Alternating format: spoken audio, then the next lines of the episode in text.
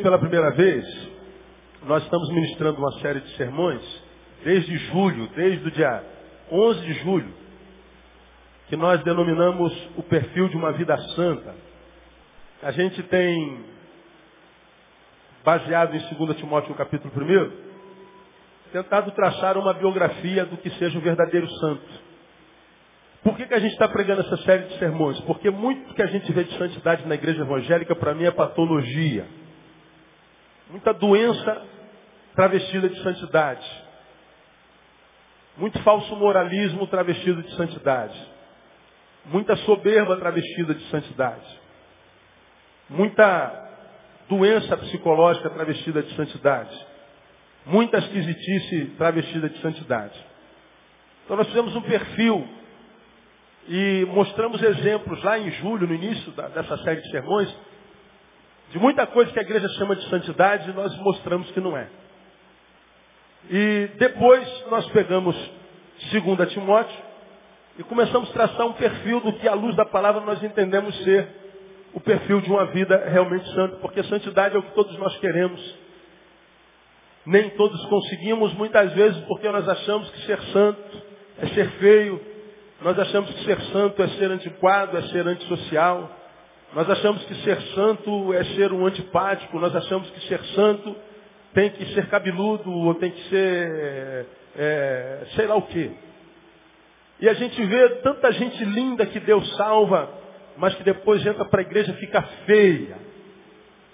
Tanta gente que se converteu e quando era do diabo, digamos assim, era tão linda. Mas se converteu fica feio. Gente, acontece de maridos virem à igreja, no nosso caso nem tanto mais, mas no início, perguntar, pastor, o que, que aconteceu com a minha mulher que depois se converteu ficou tão feia? Não se trata mais, não, não, não tem mais aquela, aquele trato com cuidado, com a limpeza, com, com, com o odor, com o cheiro. E a gente tinha que explicar, muitas vezes, não, que isso é o que o Senhor quer, mas que fique feia que não fale mais com a família, que não fale mais com os amigos, se torne antipático, antissocial, anticultural, anti tudo. E o discurso é sempre o seguinte, que o santo, ser santo, é ser o que mesmo, hein? Ser santo é ser separado. Então, a gente tem que ser separado do mundo, mas até na beleza, até na simpatia. O que é ser separado? Separado enquanto princípios, enquanto valores. Mas o lugar de ser santo é no mundo. É lá que eu tenho que ser santo. A igreja não precisa de santos. Ser de santo é o mundo. O mundo está essa desgraça porque faltam santos lá. Faltam gente santa influenciando a sua realidade social, o seu convívio coletivo. A Bíblia diz que o mundo jaz no maligno, mas é no mundo que a gente vive. Para que o maligno não mais jaza ali. Então, a, a, ideia de santidade a partir da igreja evangélica é uma santidade muito feia. Ela não é atraente, ela é repelente. Eu tenho falado sobre isso aqui tantas vezes. Então, nós mostramos em 2 Timóteo o perfil de uma vida santa. A primeira é o amor, está lá em 2 Timóteo, capítulo 1, versículo 2. A Timóteo, amado filho. E esse amado é amado mesmo. Amado hoje é um pronome de tratamento. A gente chama todo mundo de amado, gente até que a gente odeia. Aí nós falamos por que, que a marca primeira de um santo é o amor. E é o amor que não é sentimento, o amor que é postura, é conduta. Não é aquele amor desses crentes porcaria que a gente tem na igreja, que diz que ama a gente enquanto a gente diz sim. Se a gente diz não, odeia a gente. E diz que é santo. Santo porcaria nenhuma, isso é o mais carnal de todos. A diferença é que ele carrega a Bíblia e uma indumentária e uma linguagem que é parecida de santo. Mas o coração carrega ódio. De santo não tem nada, tem de religião. Não confunda religioso com santificado. Não é? Santidade é, tem como marco o amor. Segundo, nós falamos lá no versículo 3. Dou graças ao meu Deus, a quem desde os meus antepassados sirvo como uma consciência pura, de que sem cessar faço o que leia para mim. Menção de ti aonde? Nas minhas súplicas, quando? De dia e de noite. A segunda marca de um verdadeiro santo, oração. Mas não é a sua oração que ele demonstra desenvolver quando está em culto, quando está em campanha, na reunião. Não. A vida de oração é a vida de oração no quarto. E tu, quando orares, entra no teu quarto E em segredo ora teu pai, que em segredo te abençoará, em secreto te abençoará. Então, a, a oração do santo não é oração litúrgica, não é oração coletiva, só para João e Maria verem, para inglês ver, para o pastor ver, para impressionar todo mundo. É aquela oração que se tornou parte da nossa existência. Que, na verdade, é aquilo que transforma, enquanto oração, o nosso encontro com Deus em relacionamento. Crente que não ora no quarto, não tem individualidade com Deus, é um crente que não se relaciona com Deus a despeito de vir à igreja todo culto. Oração é aquilo que transforma meu encontro com Deus em relacionamento. Enquanto eu leio a palavra, Deus fala comigo, isso é monólogo. Quando eu oro, eu falo com Deus, isso é diálogo. Não há relacionamento que não passe pelo diálogo. Então, se Deus fala comigo, mas eu não falo com Ele, eu não tenho relacionamento com Deus. Não existe relacionamento com Deus. Existe relacionamento com a religião, com o ajuntamento, com a eclésia, com a igreja, que não traz bênção para a vida de ninguém. Por isso a gente encontra muito crentes que servem um Deus do tamanho do nosso, mas vivem uma vida medíocre. Tanto crente que está na igreja há 20 anos, mas o rio de água viva de Deus não flui de dentro dele de jeito nenhum.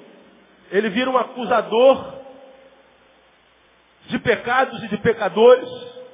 Ele se torna um antipático dizendo que todo mundo é ímpio, vai para o inferno, não se socializa de jeito nenhum, porque ele acha que isso é santidade, mas ele só sabe fazer isso, acusar, apontar erros, defeitos e pecados do outro. Mas você não vê rios de água viva fluindo de dentro dele. Você não vê, muito menos o ouve, do seu interior jorrando palavras de graça, de amizade, de cura, de afeto, de solidariedade. Ele é um crente mala. Ele acha que ser mala é ser santo. Todos nós conhecemos crentes assim. Ele chega no escritório pronto, a, a nuvem negra baixa. Chegou o mala. Ele chega na, na, na, na, faculdade pronto, a nuvem negra baixa, mala. Chega na academia pronto. Não, na academia ele não vai porque tem muita mulher pelada, é pecado, ele não pode entrar lá.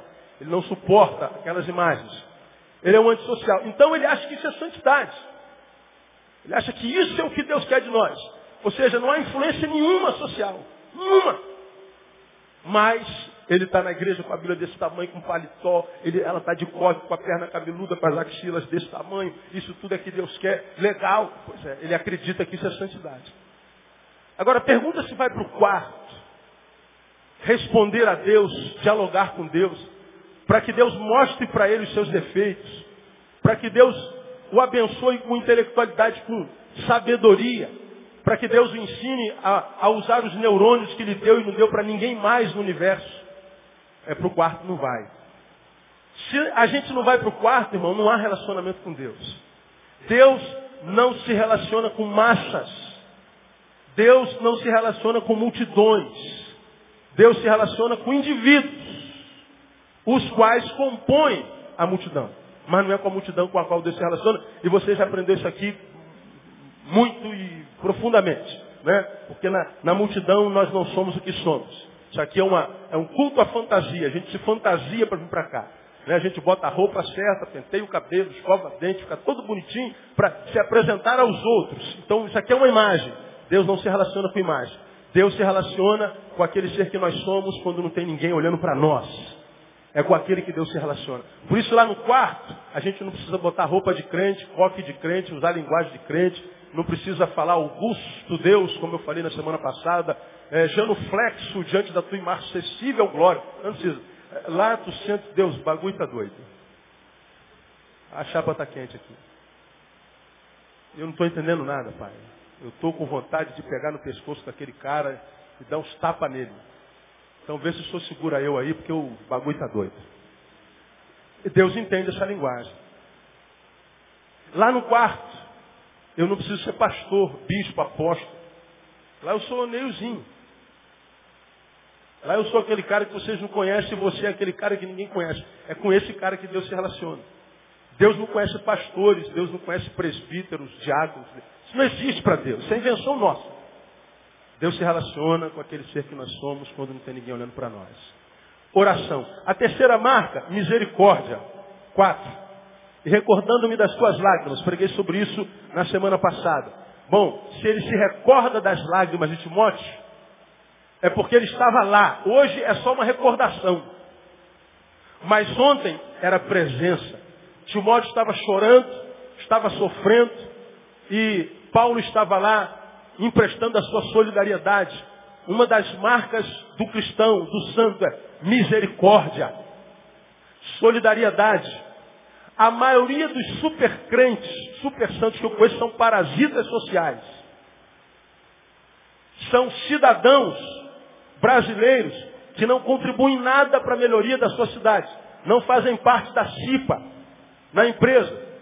Não fazem parte lá do, do, do, do quadro de, de, de, de alunos da faculdade que reivindicam, lá do corpo discente. São cidadãos que vivem dentro de quatro paredes, dentro de igreja, vivem subindo montes, fazendo jejum, está sempre desenvolvendo uma religiosidade, uma espiritualidade. Você pergunta assim, quem é beneficiado com isso que você faz, santo? Ninguém. São santos que se acham tão santos e dizem que têm tanta fé, mas o único beneficiário da fé que ele tem é ele mesmo. Ninguém mais. Parasitismo gospel. A maioria dos crentes são assim. Não são solidários, não participam da cidade. Citei uma irmã que escreveu um e-mail na semana passada, meio chateada, porque a gente investe muito em a missão integral, a gente investe em educação, secais, pré-veste, pré-tec, pré-vestibular, a gente tem o fórum de conscientização social, e ela acha que a gente tem que estar controlando o comportamento dos adolescentes quando acaba o culto. Ora, quando acaba o culto, depois daquela parede lá, eu não tenho nada a ver com a vida de vocês, nem com a vida de adolescente, nem com a vida de ninguém. Aqui dentro a gente tem até algum controle, mas acabou o culto. Eu não, sou caçador de pecadores, irmão. O que você faz é um problema seu com Deus. Agora, a igreja tem que se preocupar com, com, com assistência social, sim. A igreja tem que se preocupar com o meio ambiente. A igreja tem que se preocupar com a população de rua. A igreja tem que dar formação profissional para as pessoas, sim. Porque quando o pecado entrou na terra, atingiu toda a humanidade. Não atingiu só a alma do cabra. Então o papel da igreja não é só tirar a alma do sujeito do inferno e levar para o céu. Ora, eu aceitei Jesus, não vou mais para o inferno, eu creio nisso. Mas enquanto eu não vou para o inferno, eu faço o quê? Enquanto eu não vou para o céu, eu faço o quê? Ora, então, o papel da igreja é holístico, é integral. É alcançar o homem todo com o evangelho todo. O evangelho todo não é só salvar a alma. Tanto é, nós falamos na semana passada que Jesus disse, quando qualquer um de vós vier trazer a sua oferta ao altar, lembrar que tem alguma coisa contra o seu irmão, deixa a tua oferta aqui, se reconcilia primeiro com o teu irmão, depois vem me ofertar. Como quem diz para mim para você, mais importante do que estar tá bem comigo é estar tá bem com o teu irmão. Mais importante do que construir uma relação de igualdade, de bondade, de solidariedade comigo, é construir essa mesma relação com os teus. Então o papel da igreja é social também. É impossível que algum crente não entenda isso. Só os santos não conseguem entender. Hoje, nesses 25 minutos, eu quero deixar uma terceira marca, que também está, uma quarta marca que está aí nesse versículo é, 4 também. Primeiro ele diz, recordando-me das tuas lágrimas. Isso é misericórdia, solidariedade. A segunda parte desse versículo, desejo muito ver-te, para me encher de gozo. Repita comigo, vamos lá, desejo muito ver-te para me encher de gozo. Vamos à frase toda, vamos lá? Desejo muito ver-te para quê? Para me encher de gozo. Olha que coisa linda, irmãos. Timóteo, estou louco para te ver, cara. Porque quando eu estou contigo, a minha vida muda. Eu me alegro muito. Ele está dizendo, Timóteo, a tua presença, cara, me faz muito bem. Sua presença, Timóteo, é tão agradável, tão abençoadora, que, cara, estar contigo, rapaz, é, é, é precioso demais para mim. Diga para mim, quem é essa pessoa em cuja presença geralmente estamos, e quando estamos nessa presença nos sentimos muito bem? Como é o nome dessa pessoa? Alguém disse aqui. Esse é o inimigo. Quem é que a gente gosta de estar junto? Do amigo, do nosso amiguinho. Quem tem um amiguinho desse? Eu gosto de estar na presença dele. Ó, a maioria de nós. Paulo e Timóteo eram irmãos. Mas além de irmãos, eles eram o quê? Amigos. Agora, olha uma realidade triste na igreja evangélica. Chamamos a todos de irmãos. Podemos chamar a todos de amigos? Não. Agora, pela lógica relacional, qual que, digamos, não sei se todos vamos concordar nisso, mas acho que sim, a maioria vai concordar. Qual é superior, ou deveria ser superior, num grau de intimidade de relacionamento? O meu irmão ou o meu amigo? Qual? O irmão. O irmão deveria ser mais precioso mais abençoador e abençoado por mim e a mim do que o meu amigo. Num grau de intimidade de relacionamento, o amigo é muito importante. E o amigo é um bichinho em extinção. Está acabando. Quem tem o seuzinho aí, guarda e segura com toda a força e fidelidade. Alimenta com carinho, com fidelidade, que ele pode morrer. É um bichinho de estimação, querido, que faz muita alegria, mas está em extinção. Né? A gente fala do mico-leão dourado, a gente fala da onça pintada, mas o amigo também está tá, tá, tá em extinção. Segura o teu, irmão. Segura o teu. Quando eu falo de amigo verdadeiro, quem se lembra de um aqui? Pastor, eu tenho um brother, uma, uma comadre que é de Deus. Levanta a mão de verdade. Se não tem, precisa levantar. Ó, menos da metade. Aquele, aquele compadre, aquela comadre que apalpa toda a obra, está ali com a gente. Você sabe que você pode se despir por dentro e por fora, que ela segura. É teu amigo. Prospere você ou esteja em derrota você. Porque algumas amizades terminam porque a gente prospera. Ele não suporta a nossa prosperidade e trata a gente diferente. Outros não suportam a nossa decadência, não suportam a nossa decadência e, nos, nos, se afastam de nós. E a gente fica decepcionado com ele, porque a gente acha que nós perdemos um amigo. Não, nunca foi amigo, nós nos livramos dele. Foi um livramento, não uma perda. O amigo é aquele amigo que permanece amigo mesmo que você enriqueça e prospere. Lembra que eu já falei sobre isso aqui? Ó, ó você vai com ele, ó, pendurado, 383, até o centro da cidade, todo dia, 10 anos, pendurado, cantando um hino na porta do ônibus. Vai cantando da vitória, Jesus. E você vai cantando, segura na mão de Deus, segura na mão de Deus. E a gente vai pendurar. Legal, para ganhar aquele saláriozinho, dividir o marmita, 10 anos. Pô, brother, não trouxe marmita hoje não, dá para... Não, senta aqui, meu brother, que é isso? Aí tu tira aquele pedacinho de marmita, bota assim no, no jornalzinho, ele come no jornalzinho mesmo. Parceiro, mano, meu brother. Pois bem, teu brother ganhou uma bênção qualquer, aí comprou uma palhozinho 91. Aí naquela manhã, naquela fila, seis filas de, seis, de 383, você está ali guardando o lugar dele, ele não aparece. Quando chega no trabalho, ele já está lá. O que, que houve? Mas não deu para tu conversar. No outro dia, tu guarda e não aparece. Até que você senta e fala assim, pô, comprei um carrinho. Ou seja, não vai mais pendurado no 383. Aí lá no fundo, lá no fundinho, a despeito de você ter dito, pô, cara, estou feliz por você, você comprou um carrinho, um palhozinho 91, que seja um Fusca 66.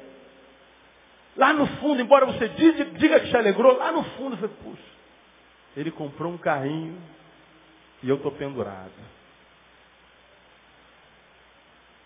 Esse mal-estarzinho fala muito. E a gente muitas vezes sabe quem é nosso amigo ou não, a partir da forma como ele lida com a nossa prosperidade. Outros não conseguem lidar com o nosso fracasso, porque ele só estava do nosso lado porque nós tínhamos alguma ascensão.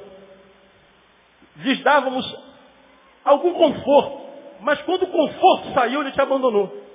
A gente sabe como é amigo, quem é amigo, a partir da forma como ele lida conosco quando a gente fracassa.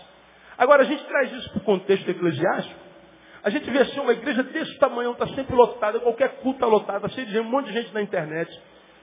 Cada vez mais cheio, a gente fala, caramba, que bom fazer parte de uma comunidade. E a gente, numa igreja, nunca vai estar sozinho. Pois é, esse é o discurso, mas na prática não é verdade. Quantos de vocês estão nessa ou em qualquer outra igreja não tem um amigo? Na maioria das vezes, os que não têm amigo são culpados de não tê-los. Na maioria das vezes, mas não na totalidade. Alguns não conseguem fazer amigos por causa daqueles com os quais eles se relacionam. Em grande escala, você não tem amigo porque você é como é e não quer mudar. Mente para si dizendo, eu não preciso de amigos. Eu não preciso de ninguém.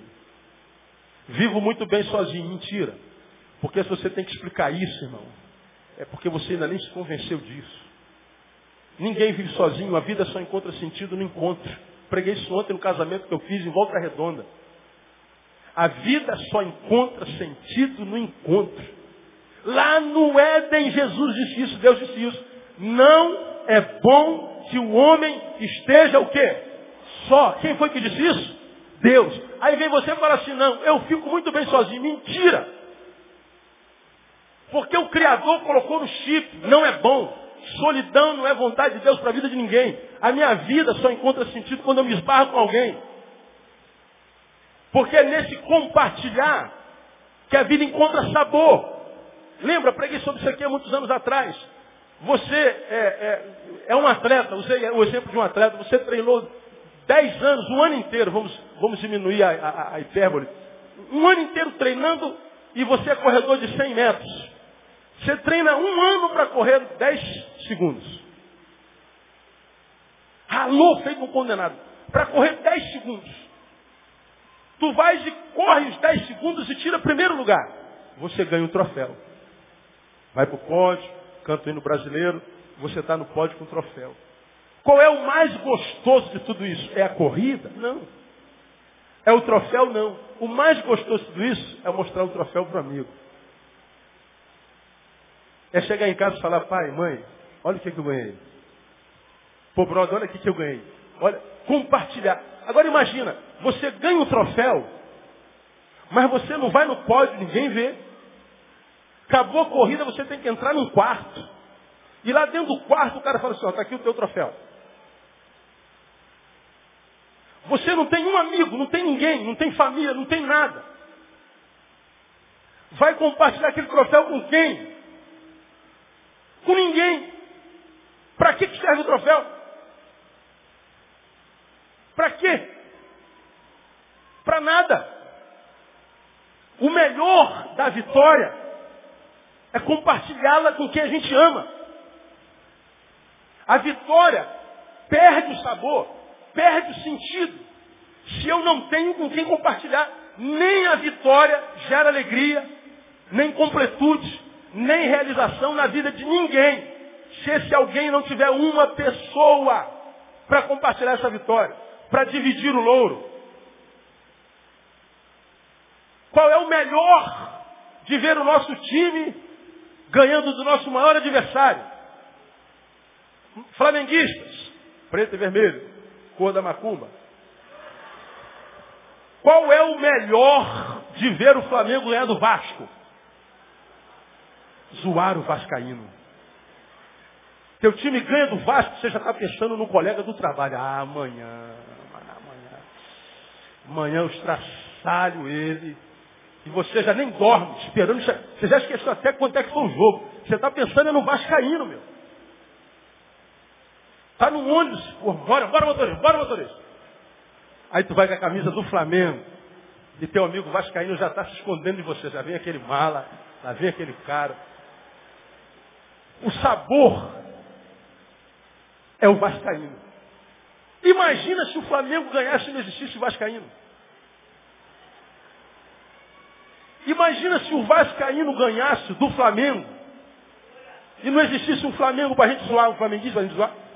Porque eu, o Flamengo não é um mau time. Eu não tenho nada contra o Flamengo. É, é, um, é um bom time. O problema é o flamenguista que não presta. Não é verdade? Aí. Concordaram? Não é? Olha aí. Ó, gente, os, os flamenguistas que não têm muito neurônio, essa brincadeira. Os flamenguistas são de Deus. Eu concordo, eu concordo. Como nós também. Agora, eu só estou tentando exemplificar. O que, que adianta o meu time? Está lá no Maracanã, Vasco Flamengo. Vasco 10 a 0. Flamengo 10 a 0. Cara, legal, fico feliz. Mas o bom é sair dali e encontrar com meu amigo Vascaíno. O bom é sair dali se encontrar com meu amigo flamenguista e ficar zoando ele a semana inteira. Porque se não tiver o amigo, a vitória não tem sentido. O troféu não tem sentido. Por isso, irmão, olha o erro que a gente comete na vida, não é só crente não. A gente arrebenta com família, a gente arrebenta com a esposa, com o marido, larga os filhos, abandona os amigos para ganhar dinheiro, para ficar rico, para vencer na vida. A gente abre mão da nossa vida social para vencer na vida. E aí a gente se afasta de tudo e de todos. Abandona casa, amigos, família, irmãos, filhos. E aí a gente está correndo atrás. Pois é, agora a gente está cheio de dinheiro. Chegamos lá. Vai compartilhar isso com quem? O que, que você teve que pagar para chegar lá? Eu tive que matar a minha família. Eu tive que acabar com as minhas amizades. Agora lá, que é um lugar, no passado era o lugar do sonho, é o lugar do desespero. Aquele lugar onde você sonhou chegar, agora chegado nele, será o lugar do qual você vai olhar para o teu passado e falar, caramba, que besteira que eu fiz na minha vida. Perdi minha família, abandonei minha mulher, abandonei meus filhos, meus amigos, virei as costas para ele. E aqui, o lugar do meu sonho, agora é o lugar do meu pesadelo. Porque não é o lugar onde a gente chega, é o modo como a gente vai. É com quem a gente vai. O que faz a vida valer a pena são as amizades, os relacionamentos. Aí a gente volta para o assunto santidade. A gente vê tanta gente se convertendo, desejando amar a Deus sobre todas as coisas, se tornar um santo. Mas ele aprende nas igrejas que ser santo é ser separado e você agora não pode ser mais amigo daquele pessoal ímpio que vai para o inferno com o qual você jogava futebol. Você não pode mais estar com aquela gente da faculdade com a qual você almoçava, com a qual você dividia o todinho, com a qual você compartilhava o pão, porque aquilo é tudo ímpio. Você não pode mais se misturar com aquela gente. Mas, pastor, é gente que eu amo. Para de amar. Luz anda com luz. Luz que anda com luz é luz que se esconde embaixo do alqueire. E a Bíblia diz que não se pode esconder um luzeiro embaixo do alqueire. A luz só encontra sentido se ela for posta no meio das trevas. E a luz, que é luz de verdade, no meio das trevas, não se transforma em trevas, as ilumina. Agora, com medo de nos transformarmos em trevas com os das trevas, nós nos afastamos deles e os deixamos em trevas. E mudamos a dinâmica do Evangelho. Porque o Evangelho de Jesus, Mateus capítulo 28, diz, portanto, ide por todo mundo, pregai o Evangelho, ou fazer discípulos de todas as criaturas ou nações, batizando-os e ensinando-os a guardar. Ora, como é que eu posso evangelizar? Indo, o Evangelho é ide, não é vinde. Evangelização não é chamar um amigo para vir à igreja. É nós, enquanto igreja, irmos ao amigo. O evangelho não é vinde.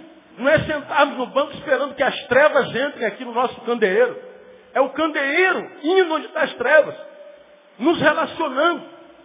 A dinâmica do evangelho é uns aos outros. A dinâmica é simples, irmãos. Primeiro, guarda essa palavra aqui. Eu ganho a pessoa para mim. Depois eu ganho para Jesus. Agora não, chega o santo, pode até ser santo, mas é burro. Ele chegou lá e, Paulo, vou falar de Jesus para você. Ou você aceita Jesus, ou você vai para o mármore do inferno. O cara, que é isso, meu? Está falando de Jesus com raiva. Isso não é pregador, isso é pregador. Você está pregando dor. Não se fala de Jesus com raiva. Só se fala de Jesus com simpatia, porque ele é simpático. Só se fala de Jesus com humanidade porque ele foi o ser humano mais humano que já pisou na terra. Para falar de Jesus não precisa falar da desgraça do outro. Não precisa apagar a luz dele para de Jesus brilhar. Esquece a desgraça dele. Fala do amor de Deus. Compartilha. Você não precisa enfiar Jesus na goela, que Jesus não desce pela goela, Jesus desce pelo ouvido. Até chegar no coração. A fé vem pelo ouvir o quê? A palavra. A Bíblia diz que a carta somos nós. Eles têm que nos ler e através da leitura de nós ouvir. Quando a gente vive uma vida de santidade, que não é esquisita nem patológica, a gente atrai as pessoas. A santidade é atraente. Jesus atraía as pessoas a si. Jesus não botou anúncio na televisão, Jesus não gastou é, é, dinheiro com rádio, Jesus não botou outdoor na cidade, Jesus não trabalhou com mídias, não trabalhou com nada. Jesus só andou no meio do povo. E por onde ele andava, ele atraía pessoas a si. Assim é o santo. Você não precisa chamar atenção, você precisa chegar lá e dizer, eu sou pastor. Você precisa chegar lá e dizer, eu sou de Deus, ao respeito. Palavrão aqui não, música mundana não. Cara, entra lá e cala a boca. E seja, só isso. Mostre seus princípios, seus valores não são iguais, mas tirando princípios e valores, nós somos iguaizinhos. Gosta de futebol? Também gosta. Gosta de quê? De moto? Ora, pelo amor de Deus. Eu posso estar em qualquer lugar, ouço um barulho de uma moto, eu corro para a janela para ver que moto é. Aconteceu lá na academia essa semana, o cara não conhecia ainda. Aí tem um cara que passa lá com a moto de manhã e eu não sabia que moto era aquela, só ouvi o barulho. Aí quando eu vi o barulho da moto lá em cima, eu corri, eu estava lá no supino, lá no fundo. Aí corri na academia, fui lá para a janela para ver que moto era. Aí tinha um cara escurinho, você, tu guarda de moto? Um pouquinho só, é só um pouquinho. Aí começamos a conversar sobre motos. Ó, começou um papo, rolou um clima entre nós dois. Né? Eu não sei o que, ele fala, não sei, que, não sei o que ele faz, o que, que eu faço, nem me interessa. Nem eu estou aqui desesperado para enfiar Jesus na goela dele, não quero saber da religião dele, estou nem aí. Vamos trocando ideia. Não tem jeito, cara. Se você tem santidade, se você tem Jesus no lombo, a gente vai girar, rodar, rodar, rodar, rodar, e vai parar onde? Em Jesus. Tem jeito. Pode estar quietinho em qualquer canto, na faculdade, nos cursos que você faz, conversa, se conversa, você está quieto. Daqui a pouco, o que você acha? Não, prefiro não falar, obrigado. Estou só ouvindo aí. Não, dá uma palavrinha. Aí tu abre a boca. Pronto, acabou. Acabou. Não precisa estar enfiando Jesus na goela de ninguém. Então, a dinâmica do reino é uma dinâmica não antissocial, mas social. Jesus começou o seu ministério aonde? Quem se lembra? Primeiro lugar onde Jesus deu início ao seu ministério. Foi aonde? Não ouvi. Num casamento, diga, numa festa. E como é que foi o, o, a, a, parada lá? Jesus é um mau testemunho tremendo. Os santos, vamos dizer, Jesus dá um mau testemunho tremendo. Veja lá, Jesus está numa festa, acabou a cachaça. Acabou o vinho. Se é o santo de hoje, o que, que o santo ia falar, Josimar? Glória a Deus, aleluia. Deus está aqui nesse lugar. Acabou a bebida. Refrigerante, pessoal. Se tem um santo olhando para Jesus, ó, estão procurando Jesus, Jesus agora vai subir numa cadeira. E Jesus vai falar, olha gente, acabou por providência de Deus que agora eu tenho uma palavra com vocês. E bêbado não dá para ministrar essa palavra. Então foi de Deus acabar. Mas não, Jesus dá um mau testemunho terrível, cara. Jesus é terrível. Ó gente, a festa não pode parar. Peguem água, pega aquelas talhas, encham d'água e tragam aqui. E todo mundo ficou bolado, ó, faz o que ele mandar. Aí vem as talhas cheias de água. Aí Jesus, sei lá, ou, ou dá um toque, ou dá uma palavra, dá um sopro. Agora apresente essas talhas lá para o mestre Sala, o cara que cuida da bebida. Aí ele foi lá, viu seis talhas que tinha bebida para a semana inteira. Uma festa de casamento naquela conjuntura durava uma semana, irmão. Era muito vinho, pelo amor de Deus. Durava sete dias. Não era como a festa de casamento que a gente faz hoje, que convida 100 faz um bufezinho de 100 pessoas. A gente conhece 1.500 pessoas, convida 100. Miserável que nós somos, ou duros, né? Não, lá não. Lá tu tem que convidar a, vila toda e uma semana dando de comer e beber para os cabras. Aí Jesus está a bebida acaba. Agora vai ser só água. que é essencial. Aí Jesus vem, enche aquilo tudo de vinho. Aí o cara fala, meu Deus, chamou os dois, rapaz, vocês são brilhantes. O que, que houve? Pô, todo mundo bota o vinho é, bom, é, ruim no início. Aí quando todo mundo já estiver chapado, bota o bom. Ou vice-versa. Mas vocês não fizeram o contrário, meu. Ainda foram honrados porque tinha mais vinho para todo mundo. Aí você para para pensar. Se fosse eu, talvez eu faria o contrário. Eu não transformaria água em vinho, eu transformaria vinho em água. Porque sem vinho dá para viver. E sem água? Não. Jesus transforma o essencial em algo secundário. Como pode um negócio desse, cara? Para chocar todo mundo, ele tinha que ir para o deserto lá.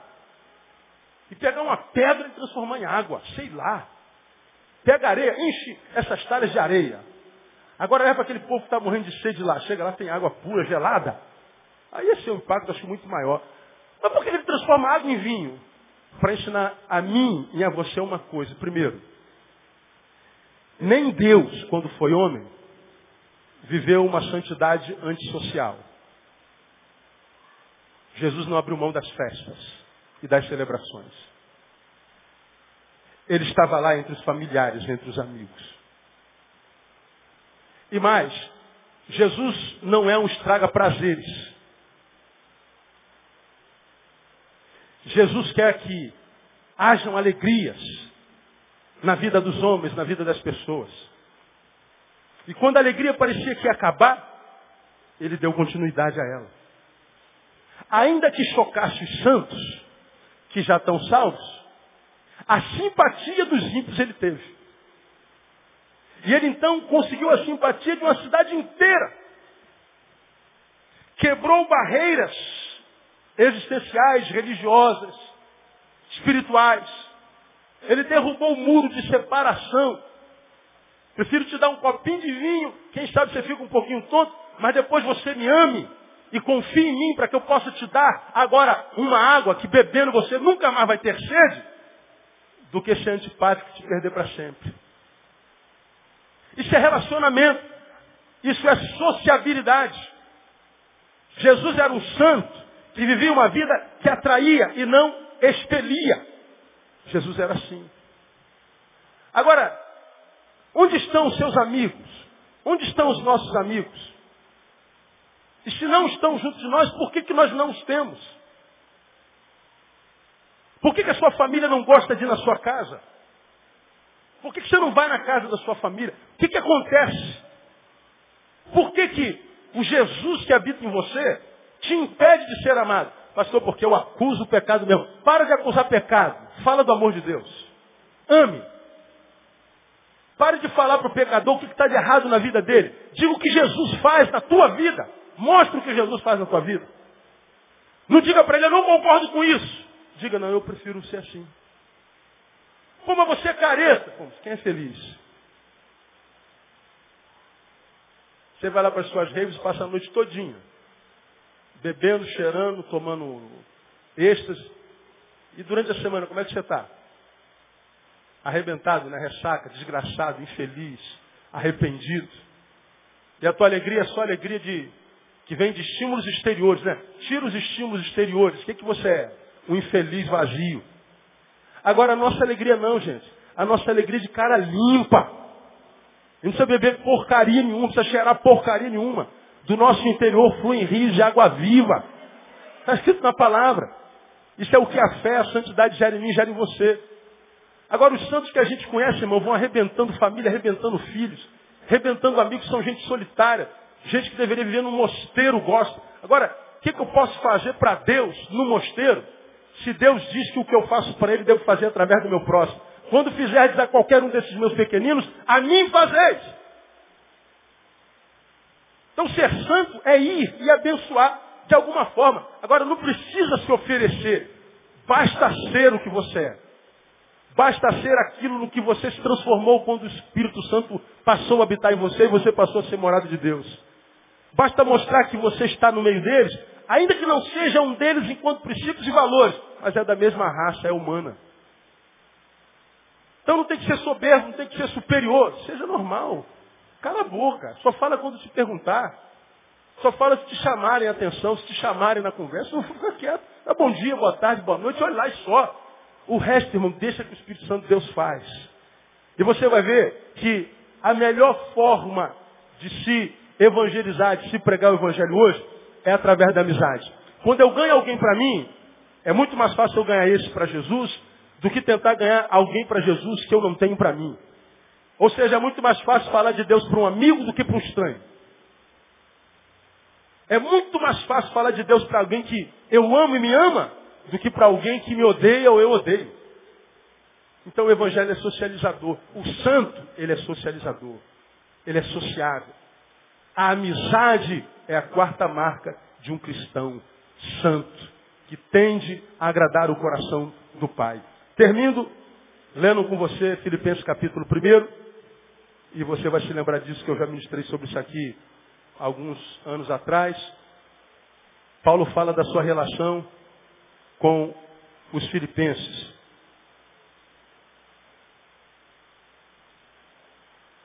Terminei. Filipenses 1, você vai se lembrar disso aqui. Paulo começa escrevendo lá no versículo 3, dizendo assim, olha só. Dou graças ao meu Deus. Todas as vezes o que leiam para mim. Que me lembro de vós. Toda vez que eu me lembro de vocês, não tem jeito. Gratidão toma meu coração e eu tenho que agradecer a Deus. Me lembrei de você, graças a Deus. A lembrança dos filipenses gerava gratidão no coração do Paulo. Do que que Paulo está falando de fato de verdade, da amizade que ele tinha com aquela gente? É uma gente tão amada, tão querida, tão profundamente amada e abençoadora e abençoada, com as quais Paulo vive uma relação tão íntima, tão íntima, que eles não precisavam fazer mais nada para Paulo. Paulo estava preso, escrevendo de uma cidade para a gente que estava em outra cidade, impedido de estar junto. Mas Paulo vivia uma intimidade, uma amizade tão profunda, que ele está dizendo, olha, vocês não precisam fazer mais nada.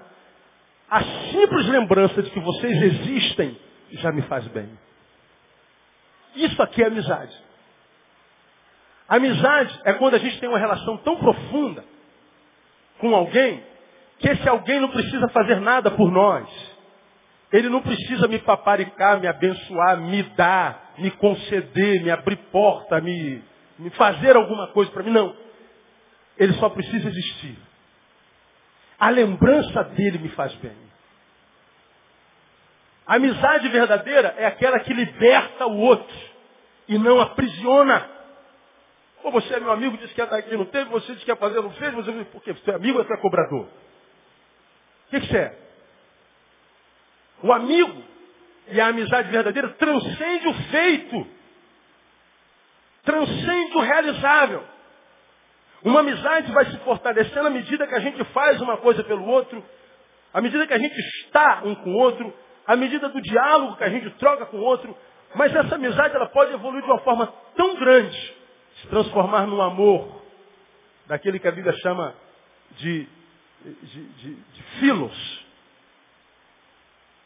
Amor fraternal. Amor tão profundo que o outro já não precisa fazer ele só precisa existir. E Paulo está dizendo que a simples lembrança dele já faz bem. É isso que Deus quer de nós. Que nós sejamos capazes, irmãos, de transcender o feito. E nos relacionarmos com as pessoas como Deus se relaciona conosco. Como é que Deus se relaciona conosco? Quando Ele olha para mim, Ele não olha para o meu lado ruim. Ele olha para mim e olha para aquilo que há de, mim, há de bom em mim. Deus olha para mim e só procura o que há de bom. O que há de ruim está tapado pelo sangue.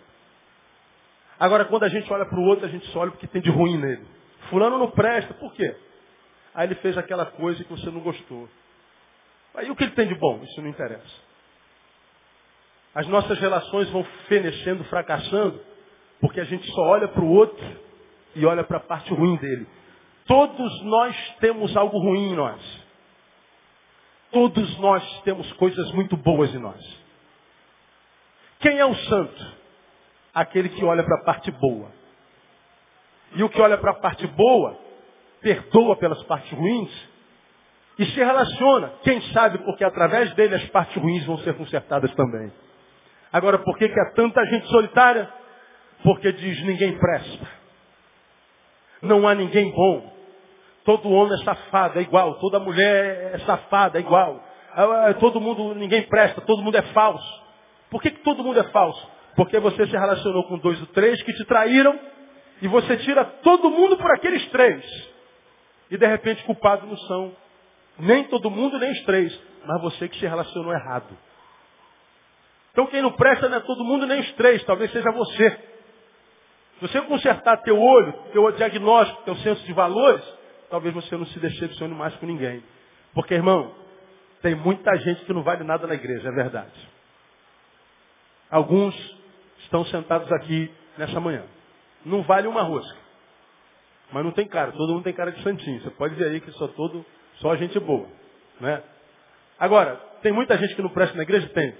Mas tem muita gente boa, gente. Tem muito mais gente boa do que gente que não presta. Muita gente boa. Tem muito santo na igreja. Tem muito ser humano maravilhoso, saboroso, delicioso de se estar. Gente perto de quem a gente está e só depois de, de, estar perto que a gente sabe o quanto foi bom estar perto dele. Porque é gente de Deus. Agora, porque você se machucou por causa de um e dois, você se afasta do todo. Como eu preguei alguns domingos atrás.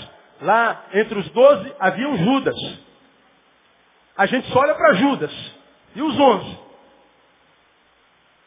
Por causa de Judas, a gente abre mão de Pedro. A gente abre mão de Tiago. A gente abre mão de gente que Deus usou de João, de André. A gente abre mão de gente santa por causa do Judas. Ora, manda o Judas se catar. Judas é que tem que sair daqui, não é você. Não abra mão do melhor por causa dos piores que estão na gente. Porque a Bíblia nos ensina isso desde sempre. Joio e trigo crescem juntos. Basta você discernir pelo fruto quem é joio e você vai ver que há muito mais trigo do que joio. Tem dois sentados do seu lado nesse exato momento, só você dá uma olhadinha. Dois trigos abençoadíssimos, que estão todos aí para você. Diga sempre para o irmão que está do seu lado, eu gostaria de ser uma bênção na sua vida, né?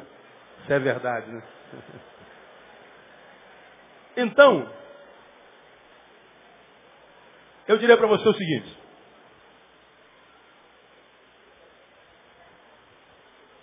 Tem gente que não presta na igreja? Tem, eu não estou nem aí para elas. Eu continuo acreditando que a igreja é o melhor lugar para elas estarem.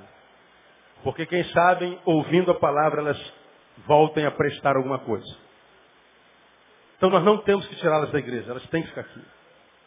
São pecadores? São. É aqui que é o lugar de pecador. Aqui que é o lugar do vacilão. Aqui que é o lugar do carnal. Aqui que é o lugar do vagabundo. O cara não gosta de trabalhar. Vem para a igreja, filho. Fica aí. Aqui é o lugar do tarado. Pastor Sangue, aqui que é o lugar desse tarado. Traz muita mulher bonita aqui. Vem para cá, tarado. Fica aqui. Porque aqui, quem sabe você é curado. Aqui é o lugar do depressivo. Aqui é o lugar do doente. Aqui é o lugar, irmão, da escória. Por que, que eles não estão aqui? Porque os santos não os suportam. Pior do que eles são os santos que não conseguem conviver com eles.